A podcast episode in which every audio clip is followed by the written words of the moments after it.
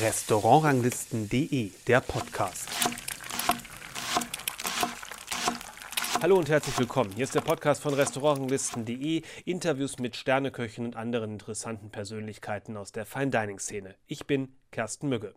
Heute spreche ich mit Benjamin Pfeiffer. Er gehört zweifelsohne zu den jungen Köchen in Deutschland, die derzeit viel von sich reden machen, weil sie sich mit smarten Konzepten selbstständig gemacht haben, die Fine Dining jenseits der klassischen Kategorien in einer lockeren Atmosphäre präsentieren. Sein Restaurant ist das Intens in Kaltstadt in der Pfalz. Das erste Mal bin ich allerdings nicht dort auf ihn aufmerksam geworden, sondern das war im Urgestein in Neustadt an der Weinstraße. Da hat er bereits die Grundpfeiler seines Küchenstils entwickelt. Einerseits ist das die Neuinterpretation seiner pfälzischen Heimatküche. Äh, das heißt, der interpretiert klassische Gerichte der Pfalz, die dort typisch sind, neu und die zweite Säule, das sind die Anleihen aus der asiatischen Küche. 2016 hat er dann das Urgestein verlassen und sich selbstständig gemacht. Zunächst ein Jahr etwa im Bereich Catering gearbeitet, bis er schließlich die richtige Location für sein Restaurant in Kaltstadt gefunden hat, in einem traditionellen Restaurant, dem ehemaligen Weißen Ross, das zum Topweingut Köhler-Rupprecht gehört. Vor dem Start habe ich schon mal ein Interview mit Benjamin Pfeiffer geführt über seine Pläne. Das verlinke ich euch hier mal in den Show Notes. Und das Restaurant hat er dann mit seiner Partnerin Bettina Thiel verwandelt. Sie haben einige traditionelle barocke Pfälzer Elemente belassen, aber eben Neues hinzugefügt, sodass es ein richtig cooler Ort geworden ist. Der Küchenstil hat sich auch weiter verfeinert von Benjamin Pfeiffer, die Pfälzer Gerichte neu interpretiert. Das gehört weiter zu seinem Menü, meist am Anfang, etwa mit seiner kleinen Dampfnudel in Weinsauce oder einer Neuinterpretation von Leberwurst. Und dann im weiteren Verlauf des Menüs kommen die asiatischen Anklänge ins Spiel. Heute arbeitet er aber so, dass er japanische Techniken einsetzt mit regionalen Produkten. Und das ist doch eine ganz spezielle Handschrift, wie ich finde, die es sich lohnt zu entdecken. Inzwischen, nach knapp zwei Jahren in Tenz, hat das Restaurant noch eine kleine Schwester bekommen. Es ist die Weinbar Isakaya in Wachenheim. Darüber habe ich vor einigen Wochen mit Benjamin Pfeiffer gesprochen. Wir haben ja vor der Eröffnung hier vom Intens auch ein kleines Interview gemacht. Das ist jetzt gute zwei Jahre her, zweieinhalb Jahre her. Wenn du die Zeit so Revue passieren lässt, wie ist für dich die Zeit gewesen? Also die Zeit ist wahnsinnig schnell umgegangen. Wir sind jetzt, äh, ja, wir haben erschreckend festgestellt im August, dass wir vergessen haben, ein zweijähriges Event zu planen. Und äh, wir hatten ja im ersten Jahr hatten wir Christian Singer hier, der mit uns gekocht hat. Und das haben wir dieses Jahr einfach komplett verschwitzt, weil wir einfach über alle Ohren halt in der Arbeit waren. Ähm, die Mitarbeiterzahl hat sich mehr wie verdoppelt inzwischen ähm, das zweite Restaurant ist dazugekommen, dann damit fast verdreifacht. Also das Ganze ist halt einfach extrem schnell gewachsen und äh, auch die, die Auslastung ist halt einfach brutal und auch seit dem ersten Tag ungebrochen eigentlich. So die ersten drei Monate waren noch so ein bisschen schwammig und ab dann hat es irgendwann so einen Schub gemacht und jetzt, was momentan ist, wir sind halt einfach immer, immer ausgebucht mit Warteliste und das ist schon, schon schön als Selbstständiger zu sehen.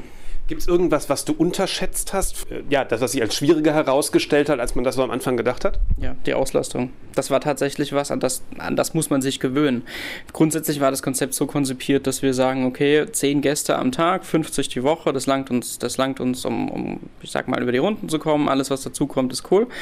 Ähm, ja, jetzt ist das Problem, das schöne Problem, wir schicken pro Gast am Abend mindestens 16 Gänge. Mal sind es 17 und äh, das heißt, okay, das sind dann mal 17 mal 18 oder so. Ähm, das läppert sich dann sauschnell und man kommt einfach sauschnell auch an, an die Probleme der Beschaffungskriminalität. Ähm, es ist halt so, dass wir wirklich versuchen, nahezu alles bei kleinen Bauern zu holen und aus der Region und eben nicht über die Großen zu gehen. Also wir boykottieren eben Metro und Co. komplett. Und, äh, und dann kommt man ganz schnell an einen Punkt, okay, wo du sagst, Reh im Hauptgang im Herbst ist nahezu unmöglich, weil die, die können das ja gar nicht voraussehen. Und das sind viele Sachen. Wenn wir jetzt halt mal eine Ferse bekommen, ein Rind, was uns wirklich gut gefällt, dann ist das eins von einer Million. Also dann ist die, ist die Qualität bei einer Ferse mega, aber du weißt halt nicht, ob die zweite genauso ist. Und das ist halt für uns das, die größte Herausforderung ist tatsächlich konstant auf diesem Niveau Produkte zu finden, die uns zurecht werden, gerecht werden und äh, mit denen wir gerne arbeiten und die wir auch gerne servieren. Das heißt, du müsstest eigentlich das Menü viel häufiger ändern oder, oder was hat das für eine Konsequenz? Also die Konsequenz ist tatsächlich, äh, was heißt die Konsequenz daraus ist die, dass wir, wir, wir machen einfach. Also wir, wir kommen, wir kriegen das immer irgendwie hin, das äh, funktioniert auch ganz gut, aber wir wechseln halt gezwungenermaßen, aber auch einfach schon sauhäufig, weil wir super viele Wiederholungstäter haben. Es gibt Gäste, die kommen achtmal im Jahr mit jedem Menü, wollen die das, äh, wollen die das eben mitmachen und denen willst du halt jedes Mal was anderes bieten. Ja, ich meine, die Portionen werden halt immer kleiner. Ich sag mal, die Proteine werden, werden rarer. Also wir, wir haben jetzt halt im August einen vegetarischen Monat gehabt. Wir haben, äh, gucken halt, dass wir die Portionen anpassen, dass das, dass das funktioniert und lieber dann noch einen anderen Gang dazu schieben und äh, dass wir halt einfach so wenig Proteine wie möglich brauchen, weil Gemüse eben nicht das Problem ist. Also wir sehen schon langfristig das Ziel von 15 Gängen irgendwann schon 10 mindestens vegetarisch zu haben. Mit Gemüse sind wir hier gesegnet in der Pfalz. Wir haben, wir haben eigentlich wirklich alles vor der Tür. Ist halt jetzt auch der Herbst. Ist, man, man merkt es langsam, dass der Kohl halt Einzug äh, gewinnt, aber noch haben, wir, noch haben wir so ein bisschen Zeug auf, auf ein eingewecktes Zeug, auch noch aus dem letzten Jahr. Wir haben im Sommer ein bisschen was vorbereitet und so. Wir haben schon vieles Zeug noch da. Der Winter ist für uns immer hart und beim Winter bin ich jetzt momentan eh dran, so ein bisschen das Konzept umzustellen, dass wir quasi die Amüs-Serie noch wesentlich weiter ausbauen. Sprich, wir machen, wir, wir lassen die Pfalz Pfalz sein und servieren eben nur Pfälzer Klassiker in sieben oder acht Gängen als Amüs und dann gibt es später halt nur noch drei oder vier Gänge und dann zwei Dessert, weil wir halt einfach sagen, wir müssen eine logische Konsequenz finden. Und wenn wir halt keine Produkte haben, müssen wir die Menügröße halt anpassen. Dann können wir uns halt nicht auf diese Zahl 15 manifestieren, die wir am Anfang halt mal in den Raum geworfen haben, sondern äh, wir schauen halt, dass es dann am Ende vielleicht mal ein Stück Fleisch gibt oder ein Stück Fisch mal im Ganzen oder sonst irgendwas und gucken, dass wir halt dafür die Amüs ein bisschen weiter ausbauen und dann noch detaillierter arbeiten. Also da mehr Flexibilität. Genau. Also dieses Thema Omakase ist ja bei uns kein klassisches Omakase. Wünschenswert wäre es tatsächlich, wie das in Japan üblich ist, gang, äh, und gäbe ist, dass der Gast sagt, okay, ich möchte heute Abend 150 Euro ausgeben, ich möchte 200 Euro ausgeben oder 250 Euro ausgeben und danach wird dann die Menügröße bestimmt. Das ist für in Deutschland, glaube ich, noch ein bisschen schwierig. Wir sind super happy damit, wenn wir wissen, alle Gäste essen das große Menü. Wir bieten jetzt aktuell auch nur noch das große Menü an das ist für uns super. Du sagtest gerade die Pfälzer Klassiker zu Beginn. Das ist ja auch, soweit ich das kenne, in den Menüs äh, am Anfang ähm, so gewesen. Du hast ein bisschen was gewechselt, hast die auch ein bisschen verändert. Aber es sind im Grunde diese, diese Klassiker und danach verändert sich von Menü zu Menü deutlich mehr. Ist das so im Grunde der Kernbereich, wo dann die Gänge kommen, sich alles verändern kann und vorne und hinten so ein bisschen die Leute was wiedererkennen? Also ich glaube, dass wenn man in ein Restaurant kommt, braucht man A eine Konstante und B will man wissen, wo man ist. Und für uns ist das mit dem Thema mit der Pfalz zu starten, mit eben diesen Klassikern, die du einfach aber nicht zwingend wiedererkennst. Aber so eine Dampfnudel, wenn, die, wenn, du, wenn du ins Restaurant kommst und jetzt gerade wird es ein bisschen kühler und du kriegst eine, eine perfekt temperierte Dampfnudel, die knusprig ist, die salzig ist und die, dich, die, die eine gewisse Säure hat, die holt dich halt schon mal ab und du weißt dann in dem Moment auch, wo du bist. Und in, in den Gängen zwischendrin da wollen wir uns eigentlich frei lassen, was wir servieren. Also das muss jetzt, ich meine, wir haben jetzt den Innovationsstempel bekommen, wir haben den Japan-Stempel bekommen, aber grundsätzlich ist uns das gar nicht so wichtig, sondern einfach wir, wir wollen das, was wir machen, aus dem Bauch raus machen, weil es uns Spaß macht und weil das das logischste Arbeiten auch für die Gäste ist. Weil wenn wir das, was wir machen, gerne und gut machen, dann äh, ist das für den Gast halt auch nur, nur ein Vorteil und, und ein Gewinn. Du hast ja auch für deine Küche dich auf, ich sag mal, aus anderen Ländern bedient mit einer gewissen Art und Weise. Asien jetzt in letzter Zeit fokussierter auf Japan. Wie baust du das ein? Vielleicht kannst du das mal erklären. Also grundsätzlich versuchen wir tatsächlich nur Techniken äh, der, der jeweiligen äh, Länder. Also Japan ist für uns, wird immer mehr zum Fokus, einfach weil wir gemerkt haben, auf die Länge des Menüs, um Spannung reinzubekommen, um Tiefe reinzubekommen, ohne zu schwer zu werden, ist die japanische Küche einfach das, was es ausmacht. Wir kommen nicht drum rum, Sojasauce zu verwenden. Und wir kaufen auch im Jahr einmal oder zweimal Yuzu, die wir aus Spanien von einem Züchter bekommen, nicht aus Japan. Aber grundsätzlich geht es um mehr, uns mehr darum, diese Techniken zu adaptieren. Sprich, wenn wir von Adashi sprechen, dann machen wir das eben aus lokalen Fischen, die wir ähnlich zubereiten. Das heißt, wir impfen die mit Koji, fermentieren die, räuchern die und am Ende ist das dann halt was was ähnlich schmeckt wie eine Dashi, aber halt einen, Bezug zu der Region hat. Und für uns fühlt es sich einfach besser an. Und äh, das ist unser, unser Weg, mit der japanischen Küche umzugehen. Das gibt irgendwie, aus, nach meiner Wahrnehmung von drei Besuchen, stimmt gar nicht, vier Besuchen sogar, das irgendwie das Besondere, was, was es zu so einer, so einer Einmaligkeit äh, dem Restaurant gibt und wo man irgendwie sehr viel Spaß hat und was sich auch so ein bisschen diesem ganzen Thema Bewertungen, Sterne so ein bisschen entzieht, weil der Spaßfaktor einfach so da ist wie in einem Restaurant, was ganz große Küche äh, bietet. Äh, würdest du sagen, weil es ja auch die ein oder andere Auszeichnung gegeben hat, Konzept, Neueröffnung, äh, solche Sachen, dass das vielleicht so ein bisschen das Erfol dass der Erfolg ist, irgendwo so ein emotionaler Faktor, ähm, den man gar nicht so einfach beschreiben kann. Du merkst ja, wie schwer ich mich auch tue, dass es am Ende das, das Geheimnis ist? Ich kann das ganz schwer in Worte fassen, weil wir immer versucht haben, nur das zu machen, was wir selbst gerne wollen. Wir haben eigentlich nie darauf geachtet, was möchte jetzt ein Herr Michelin sehen, was möchte ein Herr Gourmillot sehen, was möchte ein Diesel, jenes, sondern grundsätzlich möchten wir, dass die Gäste glücklich sind, dass wir glücklich sind und vor allem, dass die Gäste wiederkommen. Und das haben wir einfach gemerkt, dass wir nicht sonderlich hübsch kochen wollen zum Beispiel. Das ist für uns einfach ein Thema.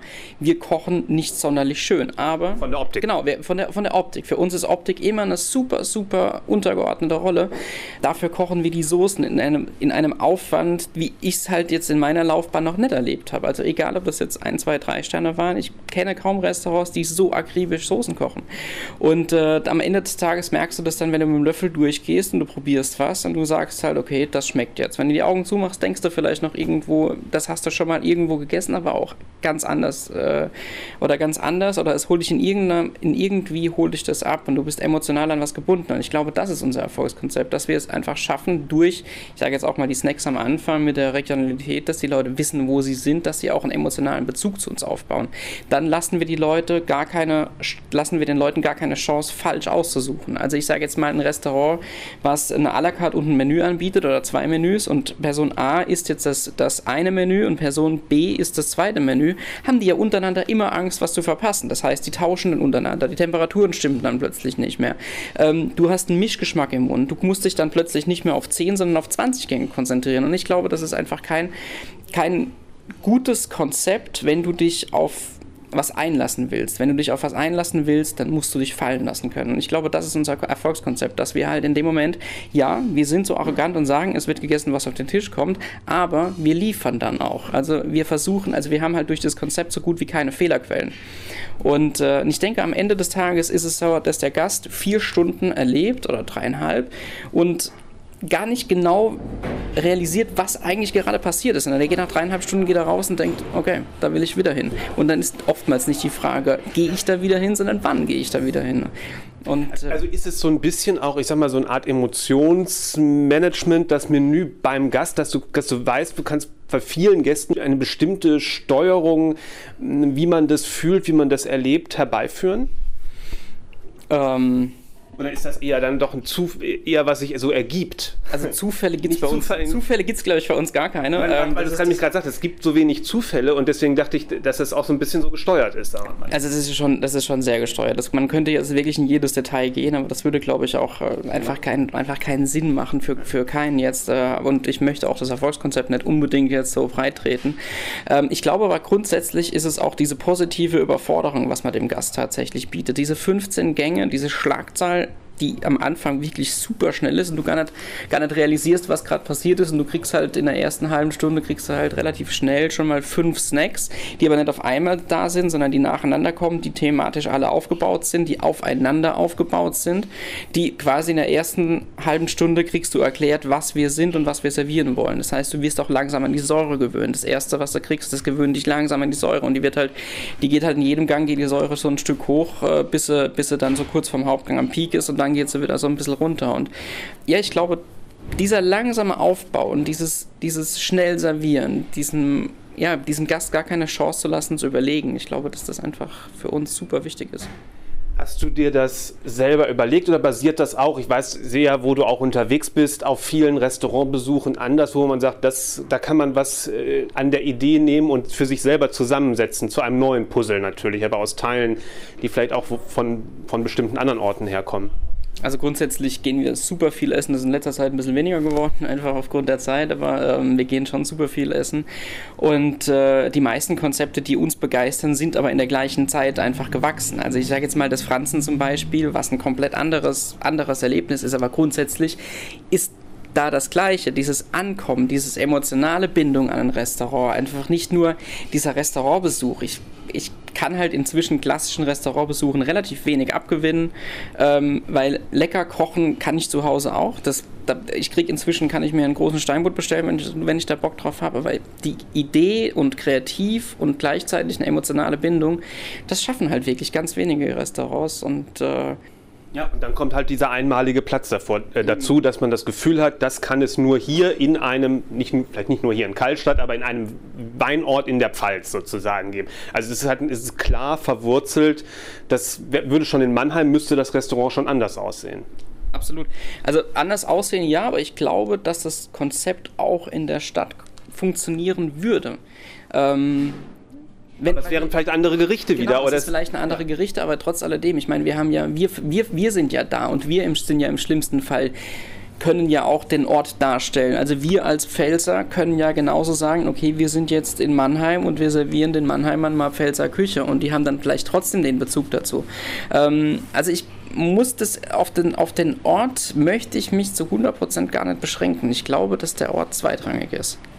Jetzt gibt es ja zwei Orte für dich, sozusagen einmal hier das Intens und dazu äh, das Isakaya, eine Weinbar, so würde ich das mal nennen oder so nennt es sich. Ne? Ähm, wie ist das organisiert? Äh, die ist in Wachenheim, das ist ja doch ein Stückchen von hier weg. Es sind zehn Kilometer von uns aus und grundsätzlich war die Idee, eine Bar zu machen und es ist einfach vollkommen in die Hose gegangen. Das ist ein vollständiges Restaurant, die äh, einfach auch mega gut kochen dort. Also wir produzieren hier mit, ich koche alle Soßen mit, gebe alle Rezepte vor und äh, produziere auch einen großen Teil selbst und dann vor Ort gibt es dann halt nochmal ein extra Team und äh, die stellen das vor Ort fertig.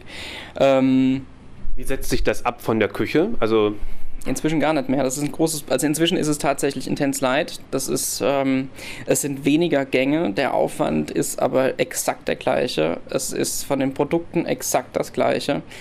Ähm, aktuell ist es wirklich nur noch der Umfang, den das, den das ausmacht. Und sie haben den großen Vorteil, sie haben Jospa und wir nicht. Und äh, das macht da schon Spaß. Also die haben so einen großen Holzkohleofen vor der Tür stehen. Und äh, es ist von den Produkten halt ein bisschen einfacher, die Portionen sind größer, aber ich sage jetzt mal, die servieren dort Rippchen, die könnten wir wahrscheinlich nie mehr von der Karte nehmen. Also die sind so gut, die sind so unfassbar gut, dass es, äh, dass es echt ein Frevel wäre, die jemals wieder von der Karte zu nehmen. Aber auch da müssen wir halt öfter, öfter wechseln. Das heißt, es ist gar nicht so eine, in dem Sinne eine Weinbar, dass man dafür ein Glas Wein hingeht und vielleicht ein, zwei kleine Gänge isst, oder ist das auch möglich? Das ist auch möglich. Also wir bieten das, äh, das Weinbar-Konzept bieten wir schon auch, äh, schon auch an, weil wir halt mit einem, mit einem Weinhändler, dem Rohstoff zusammenarbeiten. Und äh, man kann hinten auch ganz einfach eine Currywurst essen oder ein bisschen Waldmannkäse oder Schinken, den wir zum größten Teil auch selbst machen. Ähm, sowas kann man schon machen, aber das wird tatsächlich aktuell noch nicht angenommen. Also inzwischen ist es so, dass wir halt gerade an den starken Tagen wie äh, samstags, dass wir halt dann im Bar, was hinten ein extra, extra Bereich wird, dass wir da die Leute auch an Hochtische setzen, die dann dort auch das Menü bekommen. Aber grundsätzlich ist der Aufbau so, dass die Leute auch reinlaufen können. Sie können nicht spontan das große Menü essen oder das, das Fünfgang-Menü essen, sondern ähm, dafür müssen sie reservieren, aber hinten grundsätzlich bekommen wir die Leute irgendwie satt. Ähm, du sagtest gerade Grill. Ich habe hab gesehen, du hast jetzt auch so ein neues Spielzeug für dich. Was, was macht das mit der Küche? Aktuell noch gar nichts, weil es zu kalt ist für draußen zu grillen, aber dieses Spielzeug ist so das letzte Masterpiece von dem Herrn, der uns die Messer gemacht hat.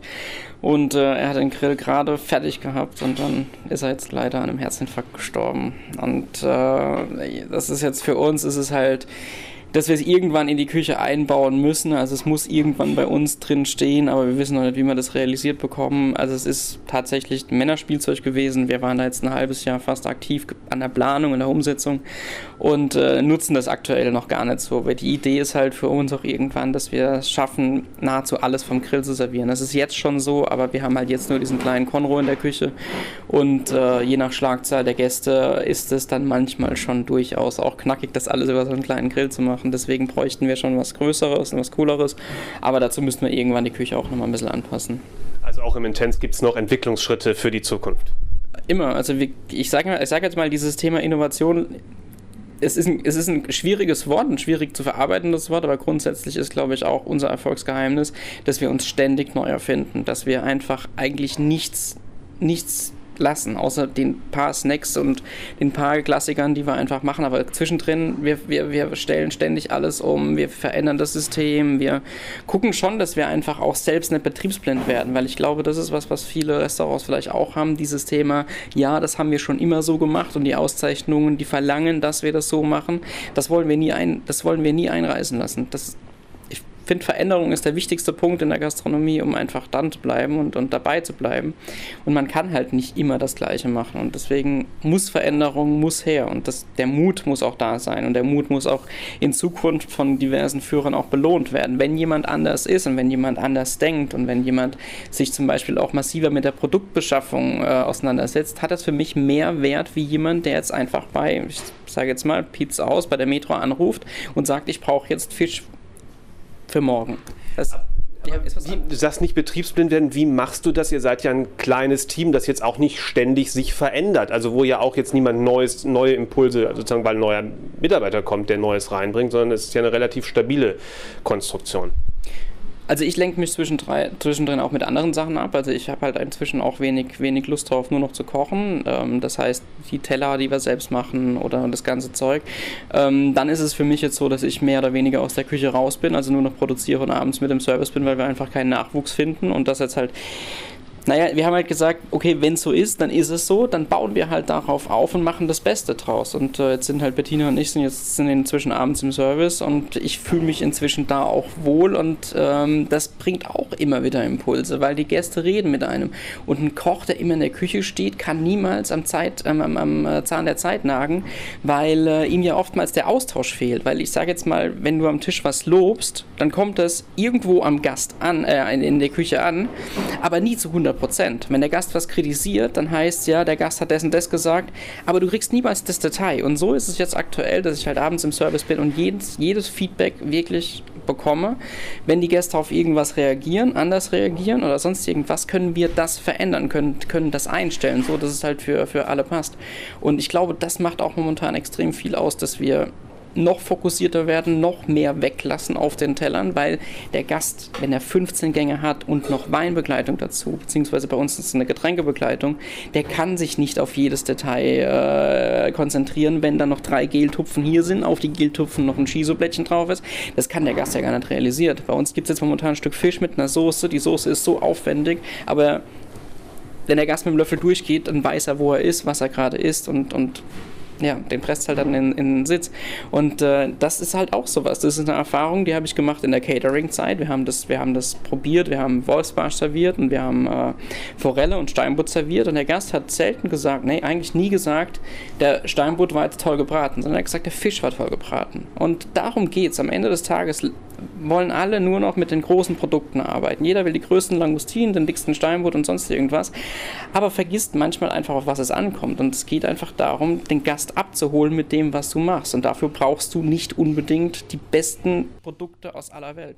Das war das Interview mit Benjamin Pfeiffer. Wenn ihr Lust habt, mal dort essen zu gehen, ist es gar nicht so leicht, im Moment dort einen Tisch zu bekommen im Intense, aber mit dem Gourmetclub von Restaurantranglisten.de ist das im Mai möglich. Wir haben dort nämlich einen Clubabend geplant. Weitere Informationen dazu findet ihr auf unserer Website oder hier über den Link in den Show Notes. Ansonsten würde ich mich freuen, wenn ihr natürlich auch so mal bei unserer Website vorbeischaut. Wir bringen jeden Tag dort Nachrichten aus der Fine Dining Szene. Ansonsten freue ich mich natürlich über Feedback per Direktnachricht bei Instagram, Facebook oder als E-Mail oder über eine positive Bewertung bei iTunes. Bis dahin, in zwei Wochen gibt es die nächste Folge. Tschüss.